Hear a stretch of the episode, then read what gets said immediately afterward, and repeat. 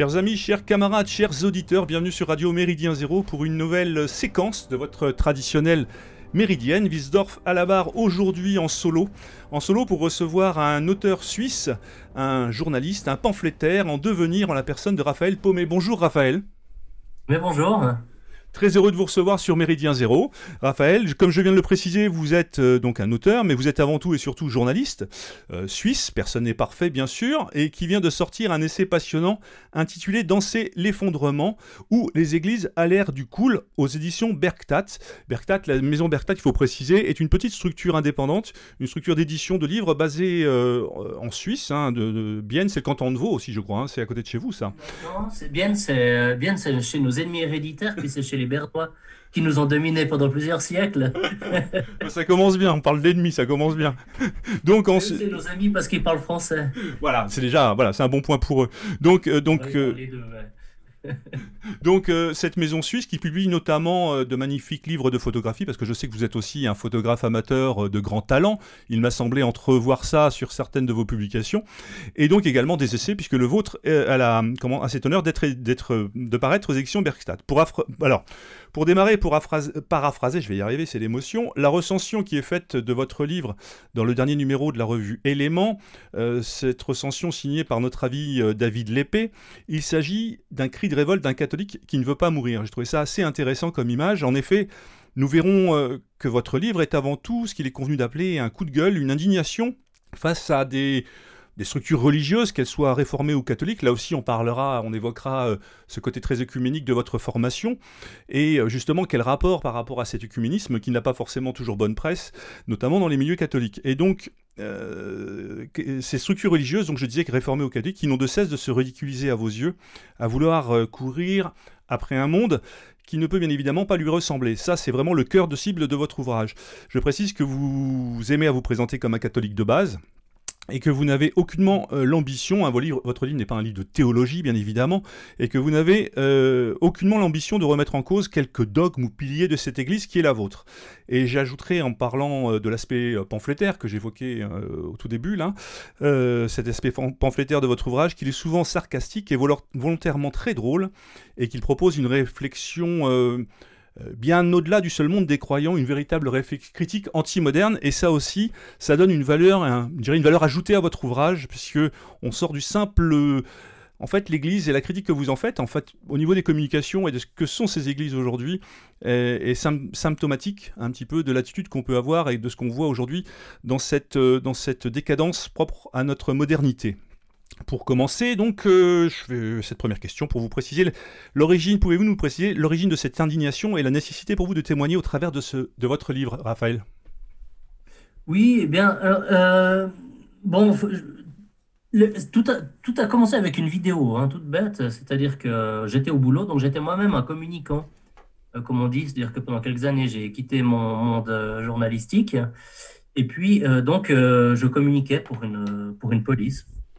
Et, euh, et tout à coup, euh, sur mon, sur, mon, fil, euh, mon fil d'information, je me retrouve avec une vidéo où on me présente des pasteurs, donc les, les nouveaux pasteurs qui venaient d'être installés, comme on dit dans le jargon.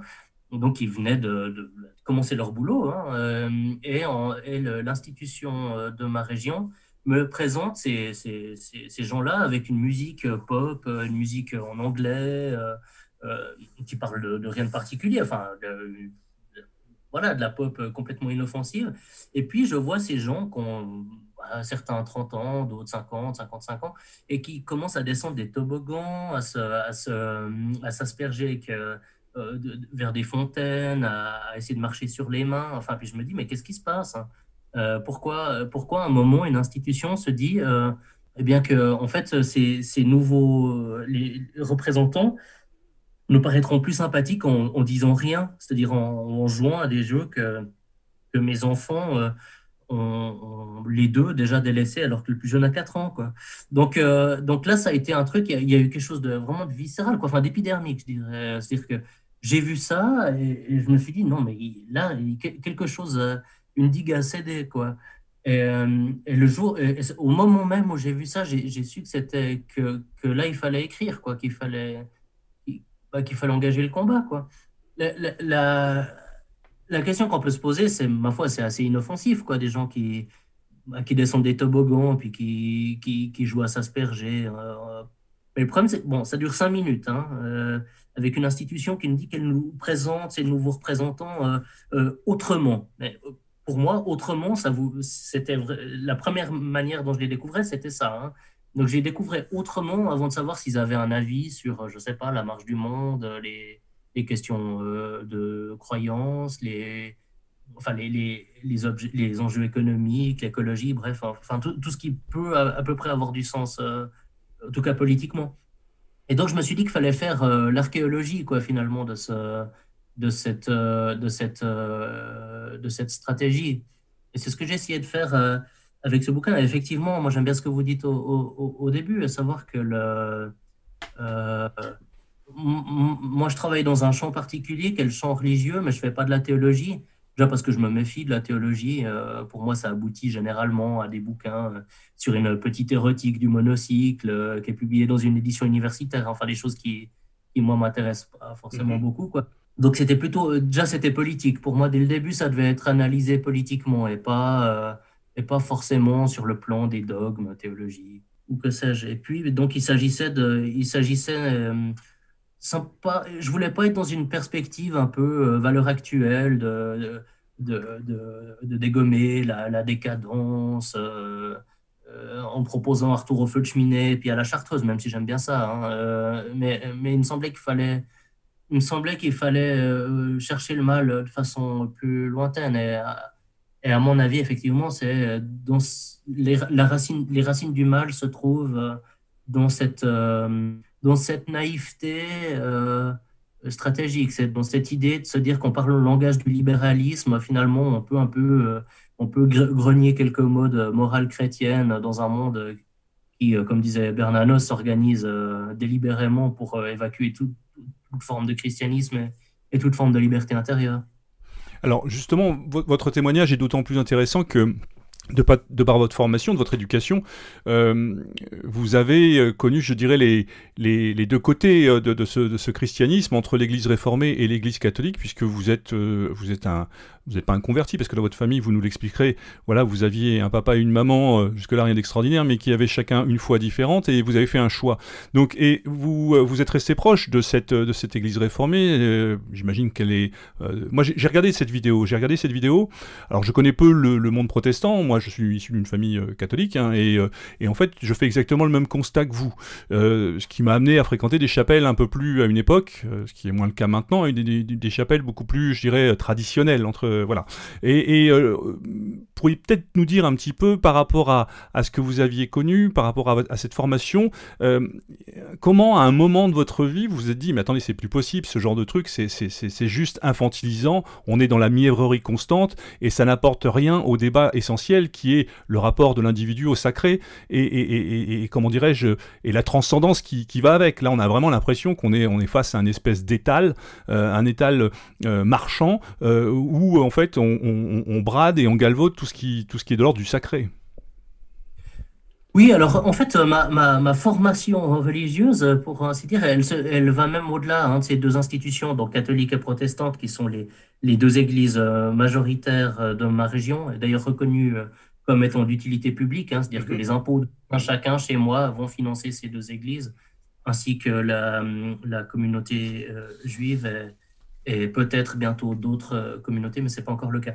Euh, quand j'étais quand j'étais euh, quand j'étais enfant, j'ai passé beaucoup de temps dans les milieux évangéliques aussi, hein, notamment à l'armée du salut. Donc moi j'ai grandi à, à, la frontière avec la France et c'était dans c'était plus ou moins des terres de réveil, comme on dit, c'est-à-dire qu'il y avait beaucoup d'activités religieuses, notamment dans le monde des églises libres. Et, et j'ai gardé de la sympathie pour pour ce monde-là, alors qu'il paraît souvent suspect euh, euh, chez certains qui dénoncent l'américanisation de la religion, etc. Bon, euh, il y avait des aspects que j'aimais bien. et, enfin, il y a des aspects assez sympathiques, une chaleur, un côté. Je gardais une certaine sympathie pour l'armée du salut, par exemple. Et donc, c'est sûr qu'à travers mon bouquin, moi, je voulais pas opposer les institutions les unes aux autres ou les dogmes les uns aux autres. Il me semblait que toutes ces églises, en fait, devait, on, devait les faire fonctionner ensemble comme un pôle de résistance, quoi, comme une force de résistance vis-à-vis des, des, effets corrosifs euh, du, du, libéralisme.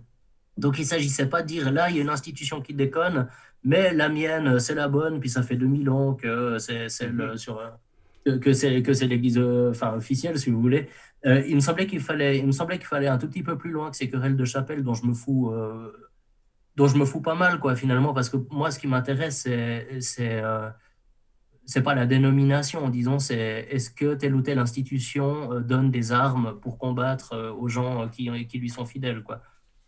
Donc c'est sûr que j'ai écrit ce bouquin dans une perspective combative, aussi dans une volonté de, de dire à, bah, des gens qui sont pas de ma, de, ma propre religion, vous allez dans le mur. Mais je devais aussi faire un effort d'honnêteté. Il s'agissait de voir si les mêmes formes de décadence euh, je les retrouve dans mon institution. Et puis bon, la, réponse est, la réponse est oui. Hein. On, a, on, a, eu la visite du, du pape à, à, Genève il y a quelques, il y a quelques, ouais, peut-être une année. Et puis alors là, c'était là, c'était merveilleux parce qu'on pouvait acheter des, des sacs en, jute là. Euh, euh, avec, avec un logo du pape qui nous faisait un poupousse levé comme ça, comme un, comme un, comme un vendeur de, tacos enfin, il y avait, y avait un, merchandising, comme on dit en français, qui était, qui était terrifiant là-dedans. Et puis, même la messe qu'il a célébrée, elle a eu lieu à Palexpo, qui est l'endroit où en Suisse, bah, il, y a le salon, il y a le salon de l'auto chaque année. Il y a aussi des, des, soirées de catch, enfin, des trucs comme ça. L'idée que l'idée qu'une messe célébrée par le successeur de Saint-Pierre, si on en croit la vision catholique euh, ait lieu au même endroit que, que, le salon des bagnoles euh, avec, euh, avec, les, avec, les, avec les hôtesses en maillot de bain. Enfin voilà, moi c'est vrai que ça heurtait avant tout un sentiment esthétique. Quoi, hein. Il y a vraiment cette notion d'esthétique forte dans mon bouquin, c'est que l'avertissement que j'ai envie de donner aux, institutions religieuses, c'est ne vous accoquinez pas avec la laideur. Mm-hmm. La laideur, c'est pas quelque chose d'anodin. C'est pas, c'est pas, c'est fondamental, quoi, cette question de la, de la laideur. Quoi. Et, euh, et j'ai le sentiment qu'à trop vouloir montrer qu'on est moderne, bah, finalement, on accepte à peu près n'importe quelle forme euh, de, de laideur de notre, de notre société. Quoi. Et, et, et d'autres symptômes aussi, la, la, la, retombée générale en enfance, et effectivement ce que j'appelle l'euphémisation du monde, c'est-à-dire que, que tout se vaut. C'est que, que bah, danser dans les euh, enfin, descendre des toboggans, c'est montrer que notre église est fraîche, mais c'est pas mmh, ça. Mmh. Euh, oui. pas ça qu'on attend. De la même manière que vous parlez, vous évoquez un moment euh, euh, de, ces fameux baptêmes, euh, comment un, grand coup de pistolet à eau. Enfin là, on n'est même plus dans le ridicule, on est, littéralement dans le pathétique. Mais si, on devait essayer de trouver, parce que bon, alors la situation en France est peut-être pas tout à fait la même dans le rapport que peuvent avoir catholiques et protestants, mais apparemment en Suisse, les, choses sont beaucoup plus prégnantes. Déjà, effectivement, les principes de laïcité sont pas tout à fait les mêmes, mais au-delà de ça, moi j'ai dans l'idée, j'avais dans l'idée que que, l'Église réformée, il y avait une forme de rigorisme, une forme de, de, pas de conservatisme, mais quelque chose de très euh, arc-bouté sur les Écritures et des choses comme ça. Euh, comment aujourd'hui, euh, vous qui voyez les deux pans de, la chose, comment est-ce que on peut imaginer, ce enfin comment cela a pu arriver. Comment en est-on arrivé là, en fait, par rapport à, à, ce que pouvait avoir, il y a encore quatre siècles, Luther et Calvin, comme, comme vision du monde, comme, comme rapport à la foi? Comment on en a pu arriver à un tel, un tel délitement et, une telle, comment dirais-je, euh, situation où, en fait, l'Église ne sait plus du tout, où elle s'est débarrassée de ses oripeaux, où le sens du sacré est complètement galvaudé et où on n'a plus du tout de rapport au monde, ou où, alors on a un rapport au monde qui est uniquement marchand et, euh, complètement euh, plein et entier dans, dans, dans les logiques libérale et, la mondialisation en cours. Bon, euh, je ne crois pas que Luther était un... Enfin, je crois, que Luther euh, vivait assez bien. Hein. Enfin, c'est, c'est, ce que montre, c'est ce que montre ses représentations. Enfin, c'était, c'était, c'est plutôt le. Par contre, le calvinisme. Le calvinisme, qui était beaucoup plus austère. Oui, parfois plus brûlant, si je peux me permettre. Enfin, voilà. Mais non, euh, comment on a pu arriver là? Bon, ben, je crois que Chesterton euh, répond pas mal à ça, euh, avec cette idée que finalement il y avait un, il y avait un, il a cette métaphore quelque part où il, parle du, catholicisme comme un jardin avec des, des, parois infranchissables, mais au, sein duquel peuvent se dérouler des jeux d'enfants, moi, je crois qu'il y a quelque chose d'assez vrai quand il explique, c'est dans La chose, ce Ferrer, dans son bouquin qui s'appelle La chose, pourquoi je suis catholique, où il explique que finalement, quand, le, quand l'institution a été brisée, euh, quand, euh, ouais, quand le tronc commun comme ça a été brisé au moment de la réforme, bah, toutes les valeurs ont commencé à, enfin les, les, valeurs chrétiennes euh, séparées les unes des autres, est devenues chacune un peu folles comme ça, ont commencé à errer par le monde, à travers le monde. Et, et on, menait là, où on est. Alors, l'Église, réformée euh, de ma région n'est pas spécialement rigoriste. Hein. Au contraire, elle est plus libérale que l'Église catholique. Euh, alors, effectivement, elle, euh, se, le, rapport à la transcendance est médiatisé par le livre seul. en revanche, sur des questions de, mariage, de mariage homo, par exemple, même politiquement, je dirais son centre de gravité est pas mal à gauche. Quoi.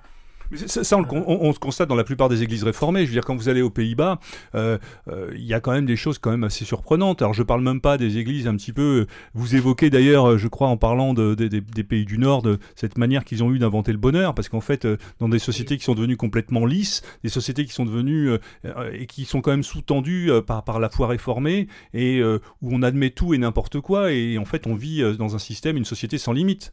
Oui, alors bon, moi j'ai une autre vision aussi du protestantisme, hein, puisque la mhm. moitié de ma famille est protestante du côté paternel. Et, là, il y a vraiment un protestantisme qui, est le mien, quoi. C'est-à-dire une certaine idée de, tenue. Euh, voilà, quoi. C'était, c'était, pas rien, quoi. C'est ce que vous dites, c'est ce que vous dites dans votre livre. Enfin, il est inimaginable de voir un protestant. Euh, euh, je trouvais ça déjeuner en survêtement Adidas, quoi. C'est quelque chose qui avait pas de sens et qui, qui semblait pour le moins incongru. Oui, bah, par exemple, mon grand-père paternel, je crois que je l'ai jamais vu en, La première fois que je l'ai vu en training, c'était au soir de sa vie, quoi.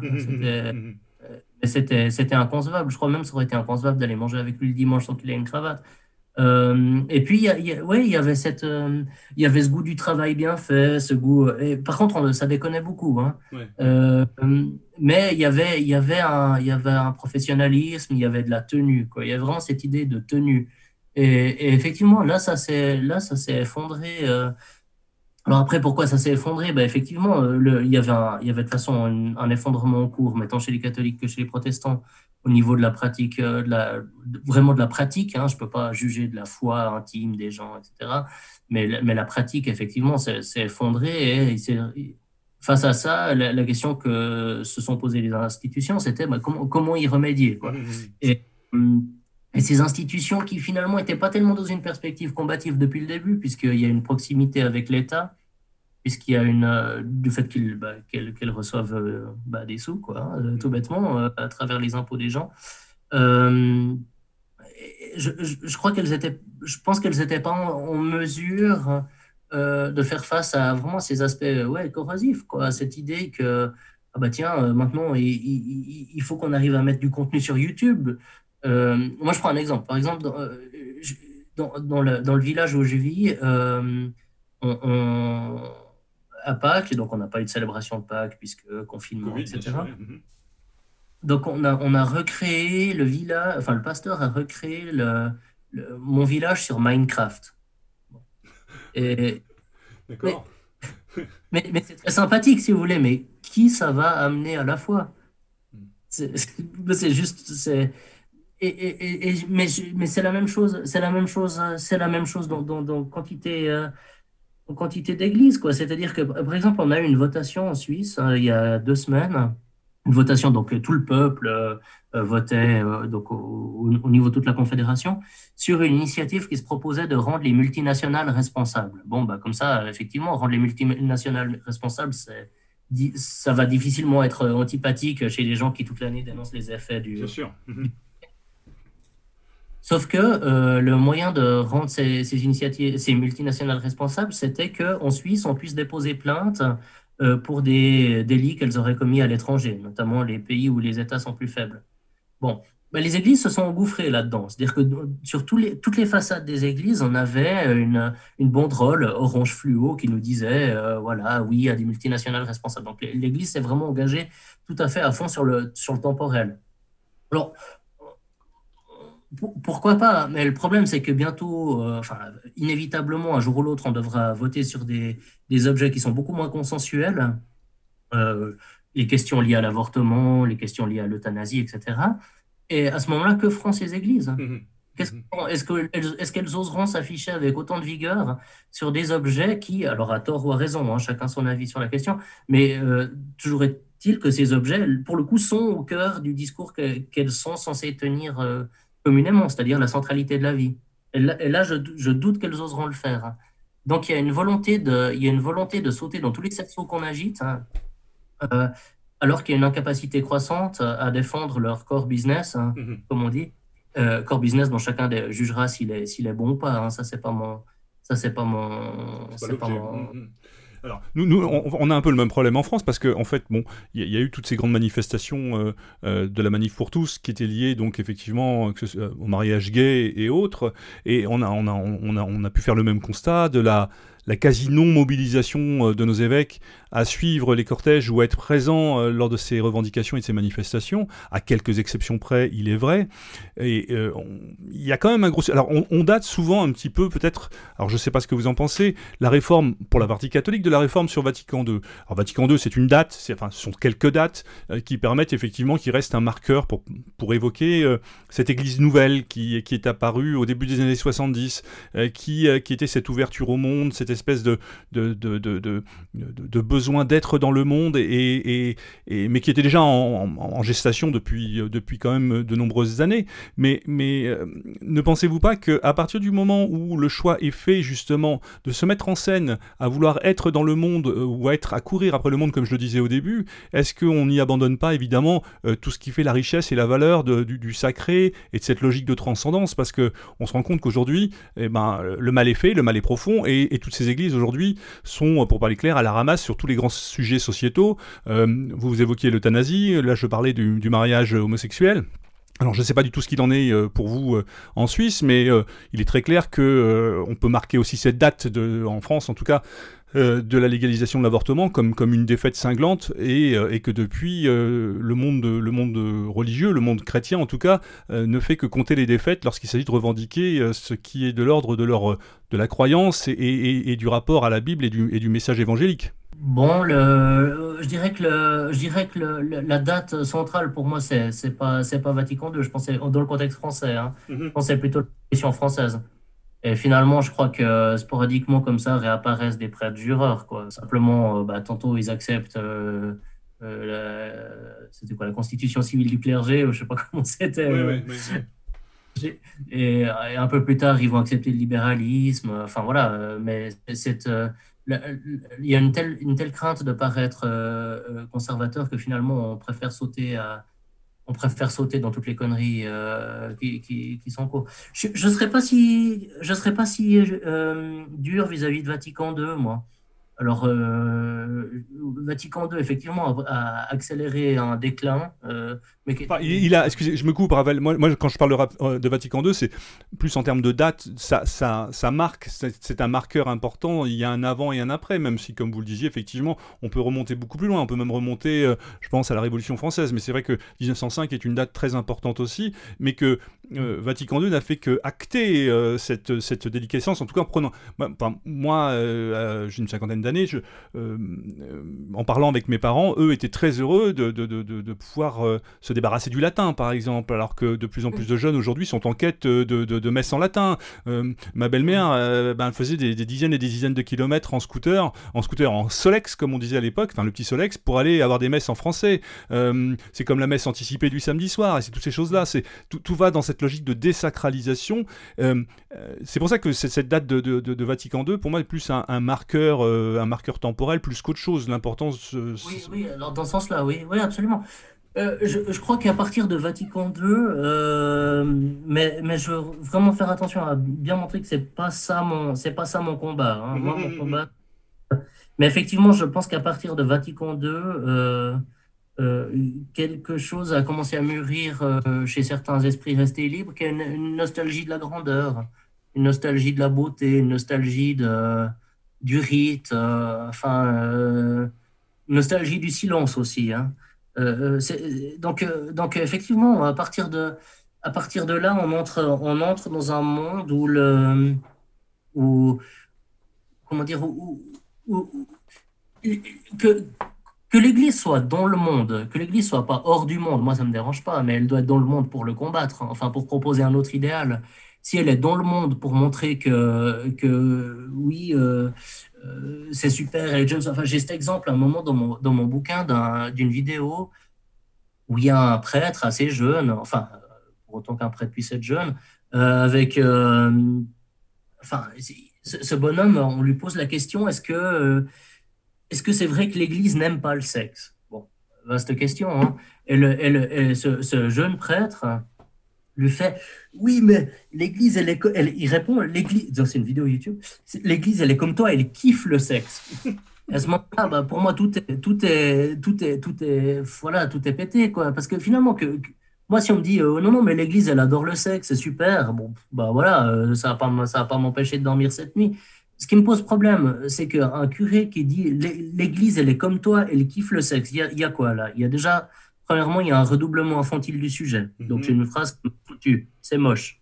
C'est moche et c'est volontairement moche, ce qui est, double, ce qui est vraiment, ce qui est déjà très grave à l'origine, pour commencer. Et en plus, l'Église kiffe le sexe. Alors moi, que l'Église euh, en 67 ait abandonné le latin, je veux bien. Mais si c'est pour, si pour embrasser la, la neuve langue, euh, euh, ça, ça, là, ça a commencé à me faire un petit peu mal, quoi. Et, et, l'Église kiffe le sexe aussi, c'est le prêtre qui commence à parler comme un jeune. Mhm. Le prêtre, l'usage, l'usage implique qu'on l'appelle mon père. Mais moi, si je vais voir mon père pour qu'il me parle comme mes, comme mes gamins quand ils seront ados, ça ne m'intéresse pas moi, j'ai, moi, j'ai envie de voir un prêtre euh, en tant que quelqu'un qui, qui porte, euh, qui porte 2000 ans d'histoire, quoi. Quelqu'un à, travers un prêtre. Moi, j'ai envie de voir des cathédrales. J'ai pas envie, euh, j'ai, pas envie de voir des, des j'ai pas envie de voir Combini, quoi. Hmm. Non, justement, justement, ce que vous actez, en fait, c'est véritablement le, drame de la transmission. Euh, le drame de la transmission, vous, vous, insistez dans, votre ouvrage sur, euh, sur, ce besoin de vivre l'instant présent et que tout se résume à l'instant présent. Donc, il ne peut pas y avoir de transmission si, si on vit uniquement dans l'instant présent. Ça, ça c'est véritablement dramatique parce que l'instant présent et cette logique de transmission, c'est aussi évacuer de, de, de, nos quotidiens euh, tout ce qui relève de la mystique, de la symbolique chrétienne et autres. Oui, oui, oui. Disons que si, si, je si je m'en tiens aux églises, alors, euh, parce que je parle finalement assez peu des questions de foi, hein, quel est le ressort intime de ma foi, mhm. etc. J'assume hein, que je suis pratiquant, que, que, enfin, que j'ai une vie euh, intérieure, comme on dit, enfin, comme on dit d'ailleurs autant chez les chrétiens que chez les, les adeptes du bouddhisme emballés sous, euh, sous, sous vide. Euh, mais mais c'est pas ça mon, moi c'est pas ça mon propos. Euh, moi ce qui me, ce qui m'intéresse à travers l'Église, à travers les Églises, c'est qu'elles sont dépositaires d'une longue histoire. C'est qu'elles sont les garantes d'une inscription euh, pour moi et surtout pour mes bouquins, pour mes pour mes gamins pardon. C'est vrai que j'écris aussi dans une perspective de, père famille quoi. elles, elles, nous inscrivent dans une dans une elles rendent possible une transmission culturelle et et ça, ça aujourd'hui, pour moi, ça, c'est leur mission sacrée. quoi. C'est-à-dire que quand je vois des gamins qui sont capables de chanter, euh, je sais pas, le, générique de Bob l'éponge, mmh. euh, qui savent pas réciter le Notre Père, ben, je me dis, il y a quand même un petit problème. Puis c'est pas un problème uniquement sur le plan de la, la croyance, c'est sur le, sur le plan de, de l'analphabétisme religieux et pas, euh, et pas moins grave qu'un autre alphabétisme, analphabétisme, pardon, que, que des enfants euh, de parents qui seraient, qui croyants ou non soient pas capables de déchiffrer ce que raconte le vitrail d'une cathédrale, c'est grave. Euh, et, c'est pour ça que je pense que dans certains milieux souverainistes, on a tort de, on a tort de, de réserver toutes ces piques à, euh, aux questions d'immigration, etc. Enfin, ce qu'on, ce qu'on appelle parfois le grand remplacement. Moi, je crains beaucoup plus le grand épuisement dans un premier temps. Et, euh, Mais justement, est-ce que, est-ce que, que l'un n'est pas lié à l'autre, justement? C'est que ce grand, ce grand épuisement ne, ne, ne, favorise pas et ne facilite pas ce grand remplacement. En fait, c'est la négation de soi-même au profit des autres. C'est un peu ça dont il est question aussi. Moi, j'ai, le sentiment, euh, et, c'est, c'est, le sentiment qui est très suisse, hein, finalement, de la de la de l'autre connaissance comme on dit. Non mais le fait le fait que le fait qu'on soit pas simplement amené à se côtoyer entre entre euh, communautés euh, différentes moi je, je, je, ressens parfois plus de proximité avec des gens qui sont issus d'horizons religieux différents du mien qu'avec des gens qui, qui sont déjà complètement sacrifiés sur, qui ont déjà été totalement sacrifiés sur l'autel du libéralisme. Mm-hmm. Je crois qu'il y a une nostalgie du, du sacré, une nostalgie de la, de la grandeur, un sens de la dignité, aussi un sens de la décence. qui peut être assez, qui peut être assez proche d'une confession à l'autre. Donc, euh, euh, c'est pas, c'est pas ça ma, c'est pas ça ma, moi c'est pas ça ma grande, c'est pas ça ma grande angoisse quoi. Euh, en revanche, un peuple majoritaire, mais qui sait pas quels, quels sont finalement ses fondements culturels, quels et qui a, perdu ce, sens de, ouais, ce sens de la beauté. Oui, ça, renvoie à un problème d'identité fondamentalement. Et que, alors, moi, comment est-ce que votre ouvrage est perçu dans votre communauté? Parce que j'imagine que ça a dû savoir comme une traînée de poudre euh, que vous aviez fait ce, bilan et ce, ce, coup de gueule, ce, besoin de témoigner de choses qui, vous sont insupportables. Comment est-ce que c'est perçu? Est-ce que vous en avez discuté avec vos pasteurs, avec vos prêtres, avec, euh, les gens autour de vous? Que, est-ce que l'Église autour de vous est capable de les, structures euh, telles que vous les fréquentez sont capables mhm. d'entendre ce genre de discours?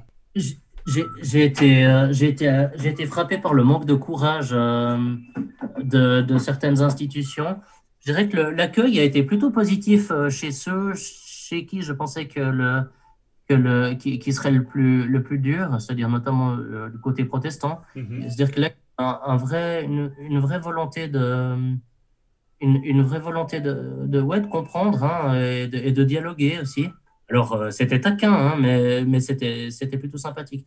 En revanche, euh, du côté notamment de la presse catholique et de, des, des catholiques libéraux, on va dire. Alors là, c'était, j'étais beaucoup mieux accueilli chez les tradis.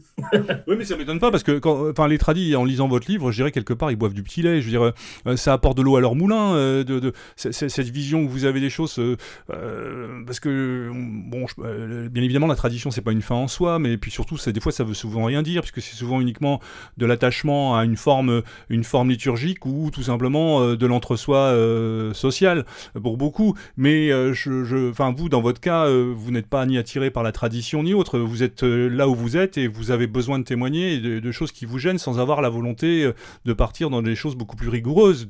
déjà parce que euh, en tant que personnage, de ce que j'ai pu comprendre, vous êtes quand même quelqu'un d'un petit peu paradoxal. On, en parlera un petit peu. Je veux dire, vous n'êtes pas le, paroissien classique traditionnel, on va dire. non, pas vraiment. Non, non. bon, parfois j'ai une petite attirance hein, quand même pour le truc tradit. Hein, il y, a, y, a, un côté, mais c'est une attirance essentiellement esthétique. Oui, c'est ça, c'est esthétique, oui. J'ai pas envie d'avoir 13 gamins, euh, d'avoir des filles qui mettent des têtes. Euh, euh, voilà, ça m'attire assez peu.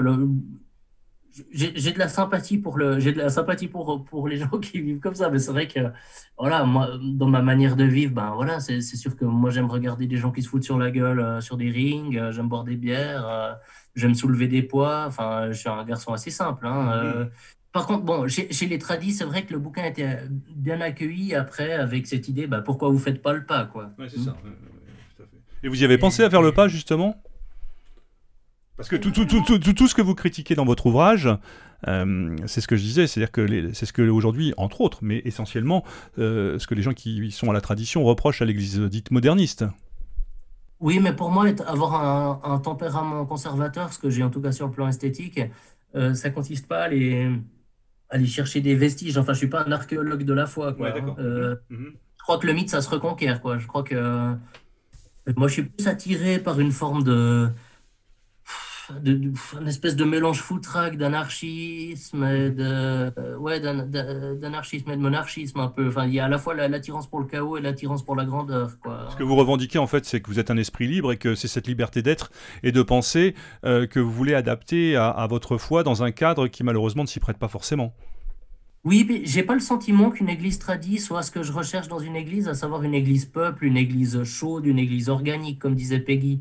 Euh, moi, ce qui m'attire dans, par exemple, si je prends l'exemple de ma paroisse, qui est plutôt une paroisse de gauche, hein, parce que je, pratique dans une ville qui est une ville ouvrière, euh, enfin, ouais, une ville ouvrière, disons, avec euh, passablement d'immigration, c'est-à-dire qu'il y a, je pense qu'il y a deux tiers d'immigrés hein, dans, ma, dans ma communauté.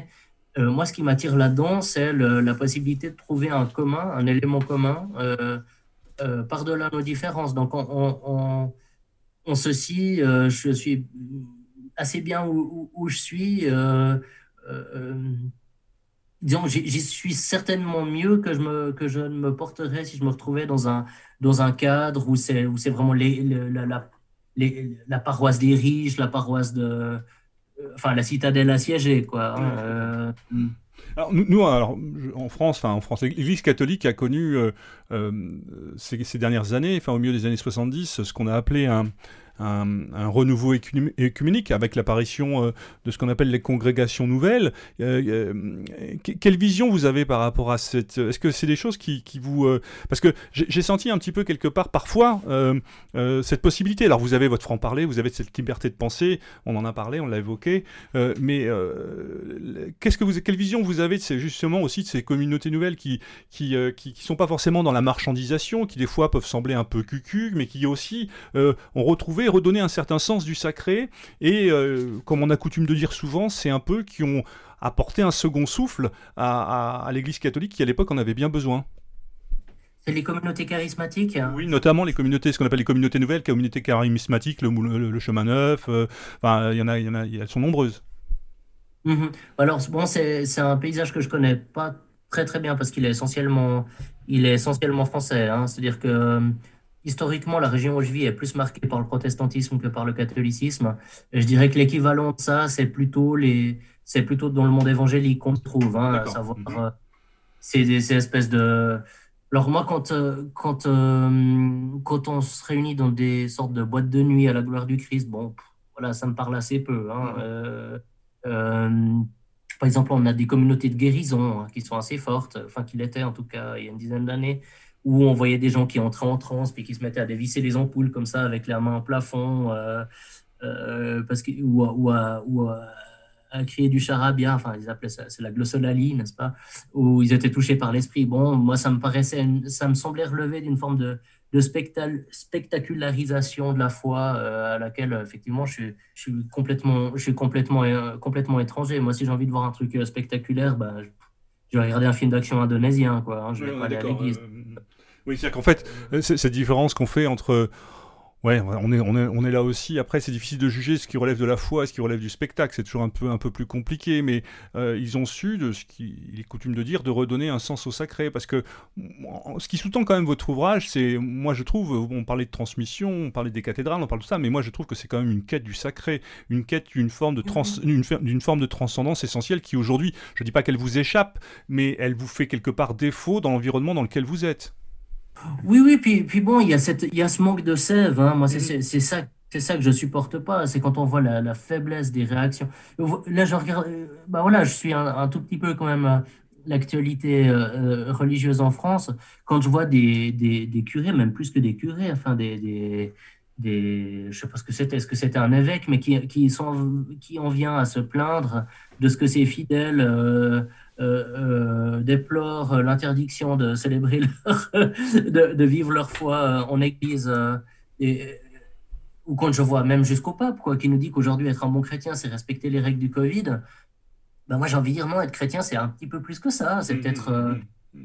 pour moi, être chrétien, ça serait d'abord s'indigner quand il y a des, quand il y a des, quand il y a des drones au-dessus de nos gueules. Je crois que c'était à Nice, sauf erreur quand on sort de chez soi, puis qu'on doit, balancer une attestation pour expliquer que oui, oui, on allait acheter du pain, on n'est pas un terroriste, oui, être chrétien, c'est quand même déjà défendre ce sens de la, dignité. Pour ce, qui est, de la, vie en société, disons, c'est quand même. Euh, euh, moi, par exemple, euh, donc j'ai continué à bosser ces dernières semaines.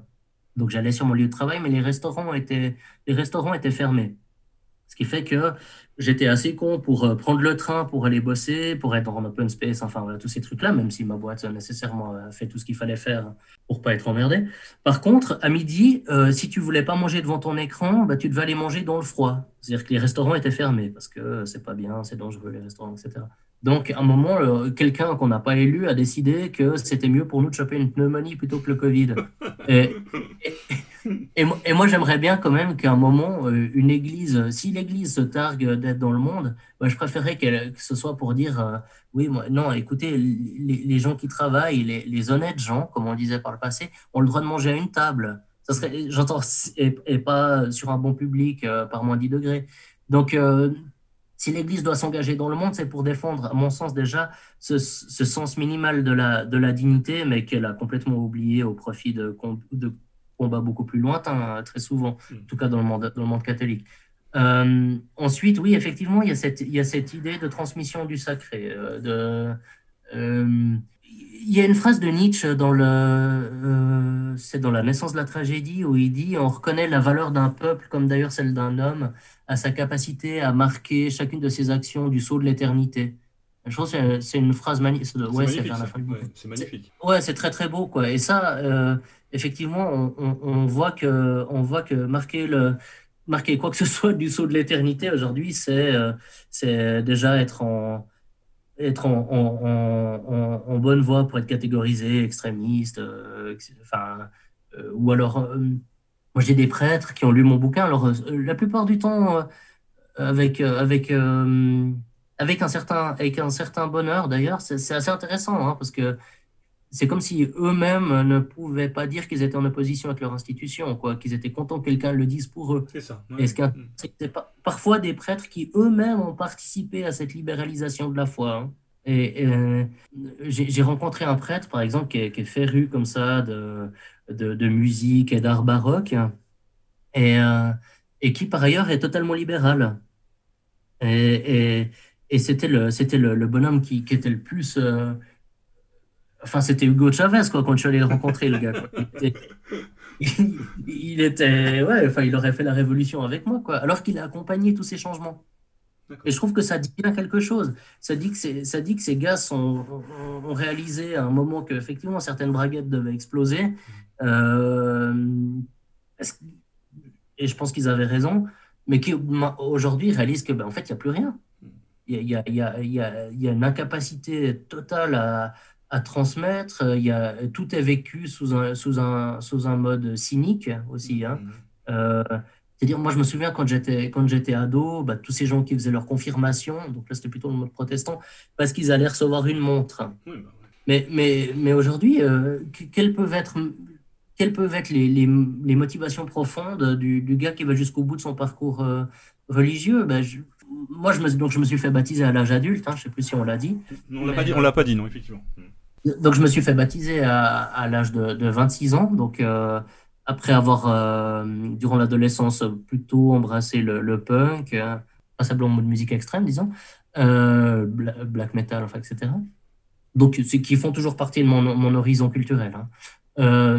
Mais, mais quand, je, quand je suis venu, quand je suis revenu à la fois, euh, bah, c'était quand même, euh, c'était quand même euh, parce que j'avais envie de, de, vin rouge, de jambon cru, de corrida, quoi. Enfin, un truc un peu, bah, truc qui un peu la classe, quoi. Pas, euh, pas pour. Euh... pas envie de se flageller systématiquement avec des orties ou des trucs comme ça, quoi. Et pas tout le temps être dans une logique très janséniste comme peut l'être aujourd'hui l'Église, c'est-à-dire, euh, en tout cas l'Église traditionnelle, enfin de la tradition, euh, de se dire euh, c'est ma faute, c'est ma grande faute, quoi. Je pense que. Mais moi j'ai le même rapport aux choses avec vous, c'est-à-dire que si vous allez à la messe et en fréquentant pas mal de paroisses, notamment traditionnelles, de s'entendre dire qu'effectivement on est responsable de tous les maux et que le bonheur n'est pas de ce monde, je veux dire quand vous emmenez des enfants dans ce genre de, de, de, de, de célébration, c'est quand même problématique de leur dire bah non, euh, t'as pas le droit d'être heureux, t'as pas le droit d'être content, en fait, t'es responsable de tous les, maux de la terre et euh, tu seras heureux uniquement quand tu seras au ciel. C'est quand même un peu limite comme discours.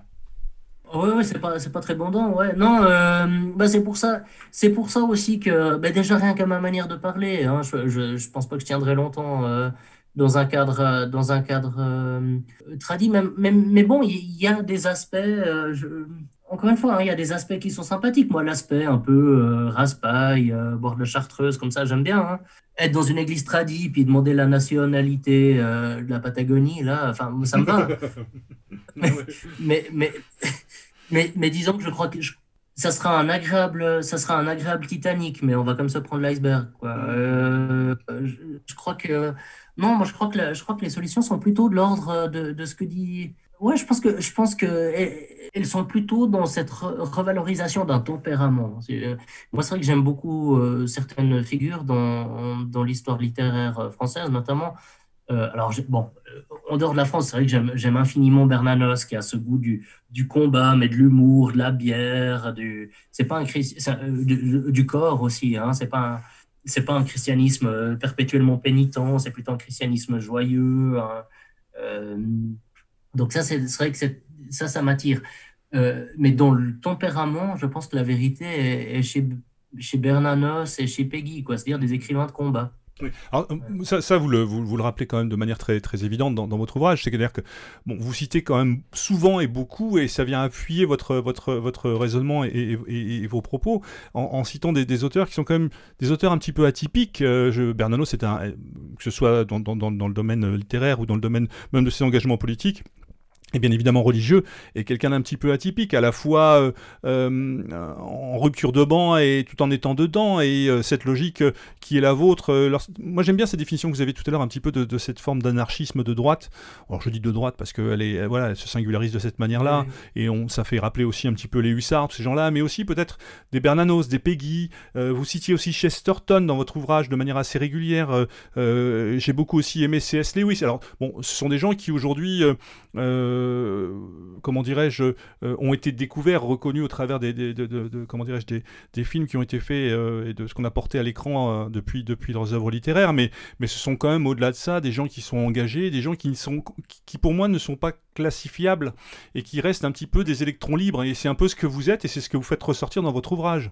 Oui, oui, c'est sûr que c'est sûr que les alors, ce qui est un peu, ce qui est un peu dommage, hein, parce que si je voulais vendre beaucoup de bouquins, euh, bah, ça serait quand même plus facile d'avoir euh, ma carte dans un parti, puis pas trop me poser de questions, puis sortir ce que, ce qu'un auditoire a envie que je dise quoi mais euh... mais moi j'en suis pas sûr. J'en suis pas sûr Raphaël justement. J'en suis pas sûr. Je pense qu'aujourd'hui au contraire on a besoin de gens comme vous de gens qui ont des, des visions un peu transversales divergentes et qui affirment des choses sans être dans un corset sans être dans un carcan sans euh, euh, comment dire répéter et, à dessin un catéchisme qu'on a déjà entendu 10 20 ou 30 fois. C'est-à-dire votre ouvrage il est il, il, est avant tout ra rafraîchissant. Alors il y, y a effectivement cette critique de la modernité cette critique de la mièvrerie effectivement en rapport à la spiritualité, mais il y a surtout et avant tout euh, cette volonté de s'affranchir et d'être soi-même. Et euh, moi, moi, enfin, quand vous me citez Chuck Norris, je suis mort de rire, quoi, tout simplement.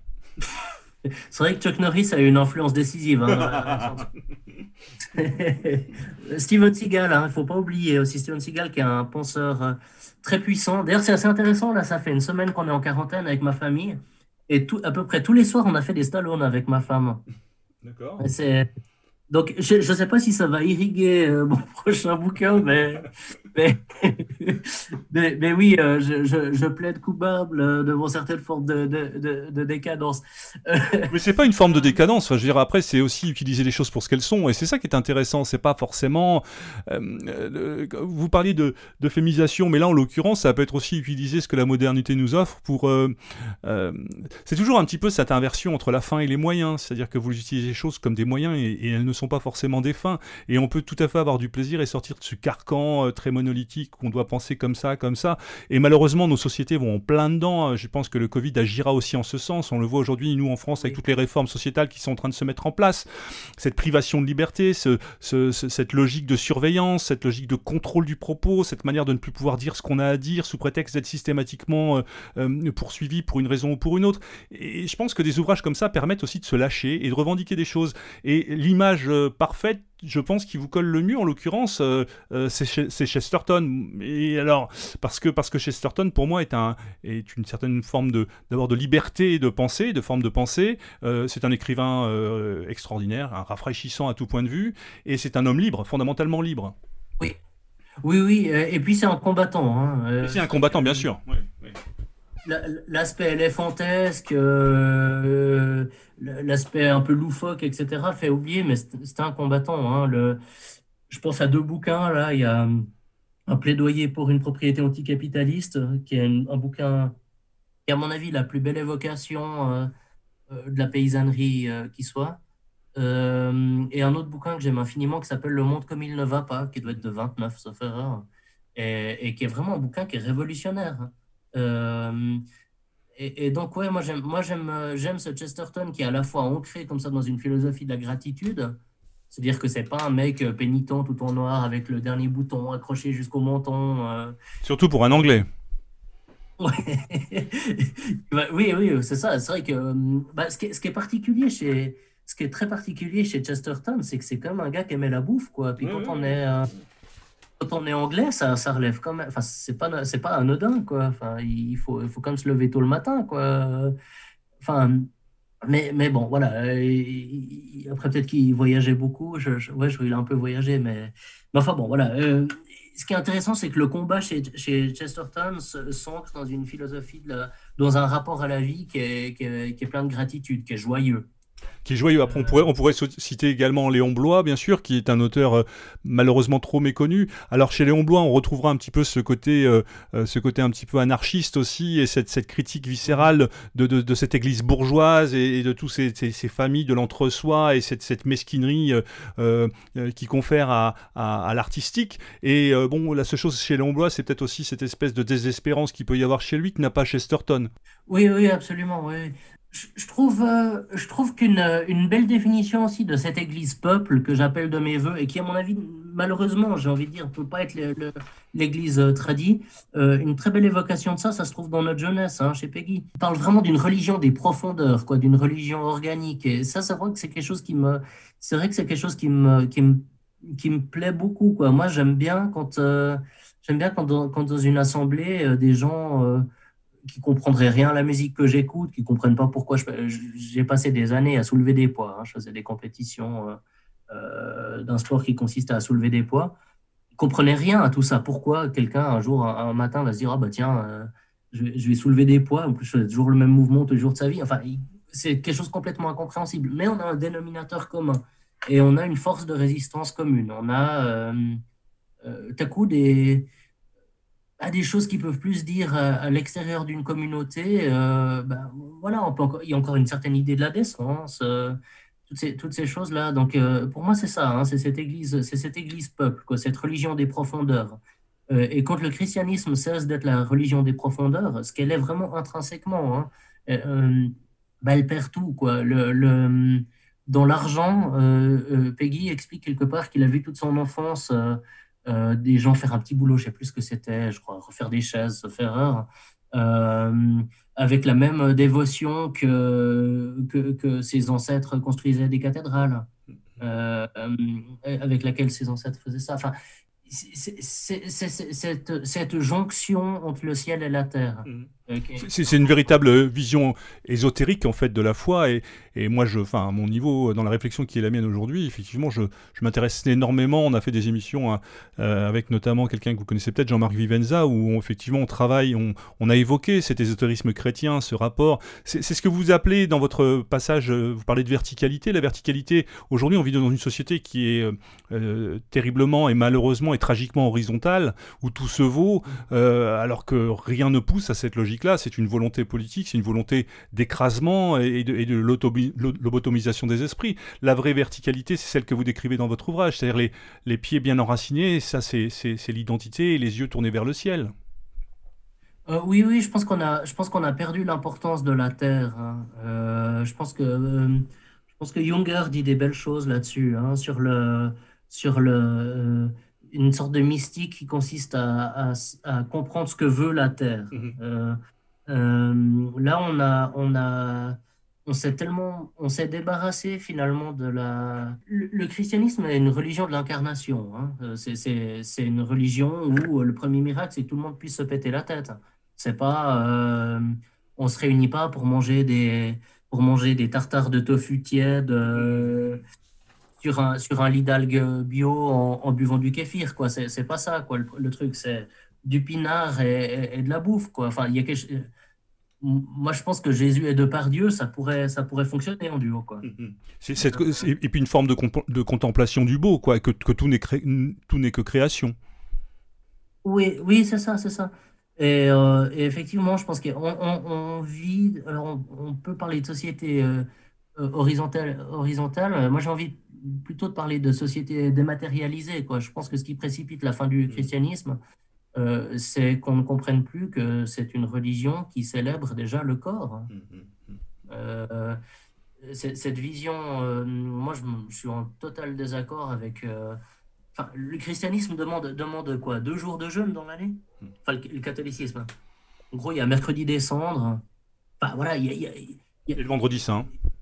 Et vendredi saint. Enfin, c'est j'entends, on n'est pas, est, pas sur Terre pour tirer la gueule toute l'année. alors, qu'il y a encore une 40 ou 50 ans, euh, ben, euh, le, euh, le, carême, c'était un carême. C'était faire carême, c'était, c'était aussi de manger comme. voilà. Et aujourd'hui, on est quand même un peu loin du compte de ce point de vue-là. Alors, je dis pas qu'on est obligé de faire abstinence, surtout à tout point de vue, mais c'est aussi un rapport à la foi. Et certaines autres religions l'ont bien compris. Il y avait un article récemment, là, dans, c'est la semaine dernière, je crois, dans, dans le Figaro, où, où cette logique, cette dématérialisation, cette, cette, perte du sacré faisait que, on, en fait, l'individu a besoin fondamentalement de spiritualité. C'est quelque chose qui lui est nécessaire, indispensable à l'existence. Et qu'aujourd'hui, euh, cette perte, cette absence de spiritualité, ce refus de spiritualité crée un espace dramatique, un espace libre que d'autres religions sont en train de s'approprier. Et euh, culturellement, c'est ce qui est en train de se passer est, dramatique. Et peut-être que, quelque part, la manière dont vous envisagez les choses peut avoir un côté, alors je ne vais pas dire séduisant, mais peut permettre aussi de décomplexer certaines choses et de revenir à des choses qui sont essentielles tout en restant soi-même. Oui, oui, bah, par exemple, bon, là, il y a euh, depuis le début du confinement, la, chartreuse est entrée dans ma vie. Euh, c'est quand même pas mal la chartreuse. Et d'un coup, tu, tu, tu, bois un truc, enfin, c'est bon, tu, tu voilà, je sais pas, as un bon bouquin, tu as ta chartreuse, tu es bien. Puis tu te dis, mais ce qui fait que je passe un bon moment, que je, je goûte un, un, produit quand même magnifique, bah, c'est quand même un art chrétien. Mmh mmh euh, euh, enfin voilà, c'est la bière trappiste, enfin, c'est toutes ces choses-là. Et finalement, le, finalement la, la, la, foi peut aussi être enfin, tout, tout, cet environnement-là peut aussi être vecteur d'une certaine jouissance, quoi. Enfin, côté pénitent, là, non, moi je, m'en.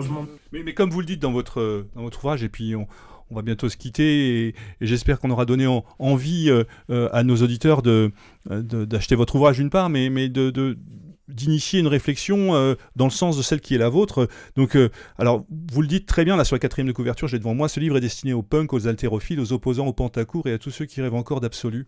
Tous ceux qui rêvent encore d'absolu, j'espère qu'ils sont nombreux, parce que ça veut dire encore que ben il y a encore de la vie quelque part, parce que euh, vu, vu les logiques de les logiques de virtualité dans lesquelles nous évoluons les uns les autres, notamment les jeunes, euh, on, les, moi, enfin moi je le suis un petit peu moins maintenant, mais, euh, mais cette virtualité au travers des réseaux sociaux et tout, on a besoin de revenir à des choses qui sont quand même essentielles et fondamentales. Et cette manière d'amener les choses euh, avec ironie, avec drôlerie, avec humour, je trouve ça vraiment intéressant, nécessaire, et ça sort un petit peu des bonnes grosses prises de tête qu'on peut avoir parfois. Et puis je voulais vous demander aussi, c'est quoi votre problème avec les pantacours et les tatouages chinois dans le cou? Euh, les, tatouages, les tatouages chinois, bof. Euh. Non, mais j'avais En fait, je m'étais fait la. En fait, ça fait plusieurs fois que je me fais la même réflexion. Et, quelque part, en l'écrivant, vous l'avez matérialisé, ce truc-là. Parce que je me dis, mais qu'est-ce que c'est que cette mode d'aller se foutre des trucs de, chinois là, derrière l'oreille, quoi? Je trouve ça complètement ridicule. Et en fait, quand il y en a un qui le fait, je veux bien. Mais enfin, là, c'est devenu une espèce de mode, c'est ridicule. Et puis, alors, je rejoins complètement les pantacours. Enfin, voilà, quoi. Il y a quand même un problème par rapport à ça.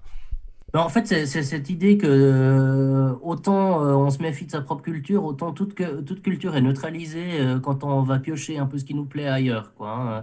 L'exemple, c'est le, le Bouddha chez la coiffeuse aussi. Oui, très à la mode ça aussi, tout à fait. Ou, le Bouddha dans les, ou le Bouddha dans les chiottes chez les gens. Puis ce qui est effrayant, c'est quand on dénonce ça, les gens, les gens vont se dire quand on dénonce ça, qu'on bah, c'est normal, on a un vieux con, on a un vieux cateau, pas drôle, etc. Or, euh, moi, je perçois plutôt ça comme une insulte pour les bouddhistes que des gens foutent des bouddhas dans leurs chiottes. Enfin, c'est quand même. Euh, c'est clair. et mais là, ça montre quand même un certain degré d'inversion des valeurs assez inquiétant, quand même. C'est que dénoncer un truc qui est euh, fondamentalement insultant, déplacé au sens. ou décalé, comme on dit aujourd'hui, hein, c'est-à-dire hors cadre étymologiquement. Eh, eh, bien, c'est. Ou attention, là, on a un bonhomme qui a un tempérament extrême, alors que c'est c'est par goût d'une certaine décence et d'une certaine. Euh, enfin. non, mais la, liste pourrait être longue. Hein. C'est comme euh, les, les, types qui mettent des espèces de trucs indiens au rétroviseur de leur bagnole. Là, c'est insupportable ces trucs-là aussi, là, pour chasser les esprits ou je ne sais quoi. J'ai aussi une petite. Mais ça, j'en parle pas dans mon bouquin, peut-être peut dans le prochain, mais c'est le. J'ai une détestation toute particulière pour les gens qui construisent des cairns en montagne. Vous voyez ce que c'est les cairns? Non, je vois pas. Non, non, dites-moi. C'est ces gens qui empilent des cailloux. ah oui, c'est ça. Ah oui, c'est vrai. Ah, ça s'appelle comme ça. Ah oui, c'est ridicule. On a envie de En fait, on a envie de taper dedans, quoi. Oui, et, je dois dire que parfois, à l'abri des regards indiscrets, il, il m'arrive de faire. Mais aujourd'hui, aujourd'hui, on a une, euh, on peut faire ça de façon complètement décomplexée parce qu'il y, a des, y a des gens qui nous ont dit que c'était pas très bon pour la nature, tout ça. Donc, euh, bousiller ses esprits aujourd'hui, on peut dire que c'est écolo. Donc, moi, ça me va très très bien. Voilà, c'est écolo. D'ailleurs, entre parenthèses, qu'est-ce que. Qu'est-ce que vous pensez justement de cette, euh, euh, de cette mobilisation au sein de l'Église Je rajoute un peu, c'était avant de terminer, autour de l'audate aussi et du pape François, autour de cette sensibilisation. alors, sur le principe de l'encyclique, pourquoi pas, mais enfin, c'est quelque chose qui devrait être inhérent à la foi chrétienne, ça. oui, bon, bon, le pape a pas très bonne presse hein, dans hmm. Chez nous non plus, hein, chez nous non plus. de penser, euh, bon, moi je, je, suis plus, je suis plus partagé. Hein. Je pense qu'il a, bon déjà, effectivement, il a, il a revalorisé certains, euh, certains instincts, une certaine manière de parler, un peu colérique, un peu. Euh, non, mais je parlais plutôt, je parlais plutôt un petit peu de l'influence. Ouais auprès de la jeunesse. Moi, je vois par exemple euh, la revue Limite, qui, qui euh, je sais pas si vous la connaissez, qui, fournit mhm. d'excellents articles. J'avais rencontré effectivement euh, certains responsables de la revue, et bon, c'est pas tout à fait mon univers, voilà, mais j'avais trouvé que leur boulot était quand même pas si. Après, je trouvais qu'au travers de, de, certaines choses, il y a une espèce d'un peu d'ingénuité, pour pas dire de naïveté, mais, mais il y a des, initiatives, qui, il y a des initiatives qui sont quand même vraiment intéressantes. Mais au travers de la foi, enfin, je veux dire, le principe de la foi, la spiritualité, elle est indispensable indissociable de l'univers dans lequel on vit et, du, et du respect euh, de, ce qui peut être considéré comme un, comme un, comme un cadeau, ce qu'est la planète sur laquelle on vit. Oui, bon, il y, a des gens qui ont effectivement, partant du principe que le, monde était une vallée de l'art, mais un monde mauvais, et le royaume était ailleurs, ben, finalement, on pouvait le bousiller tant qu'on voulait pour faire du pognon. Donc, je pense que par rapport à ça, euh, François, euh, je pense que c'est la part de grandeur de son, de son pontificat qu'il ait, qu'il ait remis un peu l'église au milieu du village sur le plan de l'écologie, et puis qu'il est un peu lâché du lest euh, sur la manière dont on a envie de baiser. Mm. Euh, bon, je pense que ça, c'est la part de grandeur de, de, de, son action. Après, euh, si je devais avoir un bémol sur ce point, bien sûr, moi, ça séduit mon, mon, tempérament religieux, qui est plutôt franciscain. Mm-hmm. en revanche, j'ai l'angle mort de sa pensée, à mon avis, c'est une forme d'écologie libérale, quoi. Parce que justement, si, on, va par là, aujourd'hui, euh, on le voit très clairement euh, euh, avec, avec, comment dirais-je, l'abdication, le, renoncement de, de, Benoît XVI, l'arrivée de, comment du pape François, et il y a quand même des, choses qui se mettent en place qui sont quand même un petit peu inquiétantes et qui font qu'aujourd'hui l'Église n'est-elle pas un des relais utiles et nécessaires d'une certaine forme de mondialisme. Vous parliez de, l'Église libérale et du rapport au libéralisme, mais aujourd'hui, euh, sur les grands thèmes, euh, sur les grands thèmes internationaux, euh, l'Église, quand on l'entend, est quand même sur des voies souvent très, très, comment dirais-je, consensuelles, consensuelles, et puis, et puis surtout sur les problèmes d'émigration, des choses comme ça. Cette espèce d'universalisme est quand même des fois plus qu'inquiétant. c'est sûr que sur les questions politiques, entre entre le discours de, de, François et le discours de Leonardo DiCaprio, je pense qu'il doit pas y avoir énormément de différence. Ouais, c'est clair. C'est hmm. ça, ça, tout le drame. Euh, c'est ça tout le drame du truc, c'est que le bonhomme a, euh, enfin, le, le, pape a revalorisé certains instincts, certaines, une certaine manière d'être dans le monde, mais en, étant assez fier comme ça d'être chrétien. C'est plus facile hein, quand on est pratiquant de dire aujourd'hui qu'on est catholique euh, que sous Benoît, même si j'aimais bien Benoît. Euh, donc, à certains égards, il a fait du bien, hein, mais, euh, mais c'est sûr que. Bah, je, pense que le problème du pape euh, actuel, c'est qu'il ne comprend pas l'Europe. Il ne sait pas ce que c'est l'Europe. Il ne sait pas, quand on est européen, de quoi on est héritier. ils ne sont pas l'Europe, littéralement pas. Pour lui, l'Europe, c'est un continent. Bah, surtout, surtout de la part d'un Argentin. Alors, qu'est-ce que ce sera si le prochain, c'est un Africain? Bon, Si c'est un, si un Africain, si c'est celui auquel on pense. Euh, je crois que la revalorisation des, des frontières sera peut-être un peu plus évidente. Hein. Mmh, mmh. Pensez au cardinal Sarah, euh, cardinal Sarah en l'occurrence. Oui, oui. Mmh, oui, oui. Euh, je crois que. Après, je, pense que ça posera d'autres problèmes. Il hein. faut, faut pas non plus. Je sais qu'il est très attendu dans certains cercles. En gros, dit que le, le, le, match de boxe va se jouer entre lui et il y a un Allemand aussi qui est hyper libéral. On se dit que bon, ça sera ça le match de boxe euh, de l'avenir. Bon, moi c'est vrai que tout ça me laisse un peu. Ouais, ouais. Je veux dire, tout ça me laisse un peu froid. Moi j'ai le sentiment, et en fait le Covid, euh, cette période qu'on a traversée là, me, me renforce dans le sentiment. Parfois j'ai l'impression qu'il y a des choses qui peuvent plus se transmettre qu'au milieu d'un champ. Euh, j'ai l'impression qu'il y, a à peu près plus que les sillons puis les, les moissonneuses batteuses. Euh, dans, dans, lesquels peut, euh, euh, avec lesquels peut, peut, encore se transmettre une espérance vivante. Quoi. Donc, euh, je suis quand même en train de faire un chemin vers une forme d'anarchisme assez radical. En tout cas, elle est particulièrement séduisante. ce, cheminement est particulièrement intéressant et séduisant. J'avoue qu'on est tous un petit peu sur ce, même axe euh, de pensée. Euh, je crois que c'est l'idée, c'est de tracer son chemin. Aujourd'hui, c'est de s'affranchir d'une certaine manière de certaines structures beaucoup trop inopérantes d'une part et, bien trop sclérosantes de l'autre, qui, ne permettent pas de, de comment dirais-je, de, s'épanouir et de pouvoir effectivement procéder à un véritable retour à soi et euh, de se réapproprier ce qui est, ce qui est nôtre. Et je trouve que de ce point de vue, votre livre est, particulièrement intéressant. J'invite donc tous nos auditeurs à retrouver euh, votre ouvrage. Donc, euh, alors, je ne sais pas s'il est prévu qu'il se distribue en France ou pas. on n'a pas les moyens, on est des prolétaires. D'accord, pas de problème. Il est, envoyé, non, il est, il est envoyé. Alors, mon, mon, mon éditeur, mon éditeur se fait une joie de l'envoyer bah, notamment par le site web, hein, donc c'est bergatédition.ch. Hein. Euh, donc le livre s'appelle Danser l'effondrement. Donc on l'envoie, euh, on l'envoie bien volontiers.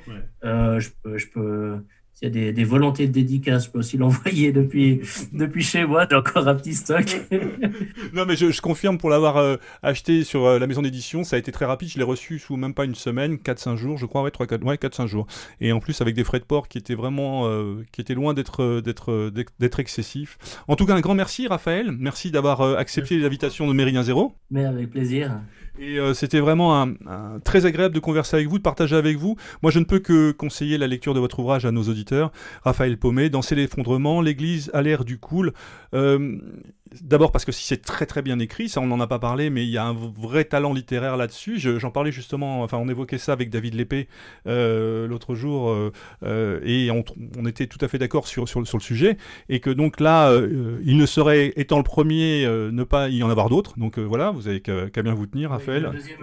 bon, c'est génial. Donc ce coup de gueule, cette, cette analyse qui offre bien au-delà du simple fait religieux et des faits religieux, une analyse de nos sociétés particulièrement rafraîchissant et euh, utile et nécessaire. Euh, et puis, euh, bon, moi j'ai un peu de mal avec le black metal, je dois vous avouer. J'ai fait une émission sur Méridien Zéro sur le black metal, mais vu mon grand âge, moi c'est un peu plus les Clash et les Sex Pistols, et depuis j'ai un peu de mal. Ah, j'aime bien aussi, j'aime beaucoup les Ramones. bah, alors voilà, on va, on va être copains, je crois, donc ça va le faire. Bon, voilà, en tout cas, merci beaucoup. Je vous dis à très bientôt, plein de bonnes choses. Profitez bien un petit peu d'être à la maison, parce que je sais qu'en ce moment c'est ben, une période de confinement pour vous, parce qu'il y a des petits soucis, comme, comme pour beaucoup autour du Covid, donc vous êtes un peu par obligation obligé de rester à la maison. J'espère que toute la famille va bien au moins. Euh, ma femme n'a pas retrouvé le goût, mais comme c'est moi qui cuisine, c'est pas trop grave. Excellent. Bon, eh ben, écoutez, salut là pour nous. Plein de bonnes choses pour l'avenir. Et puis on reste en contact. À très bientôt, Raphaël. Merci encore. Avec plaisir, merci. Et comme il est coutume de dire, à bientôt, chers auditeurs, à l'abordage et pas de quartier. Salut à tous.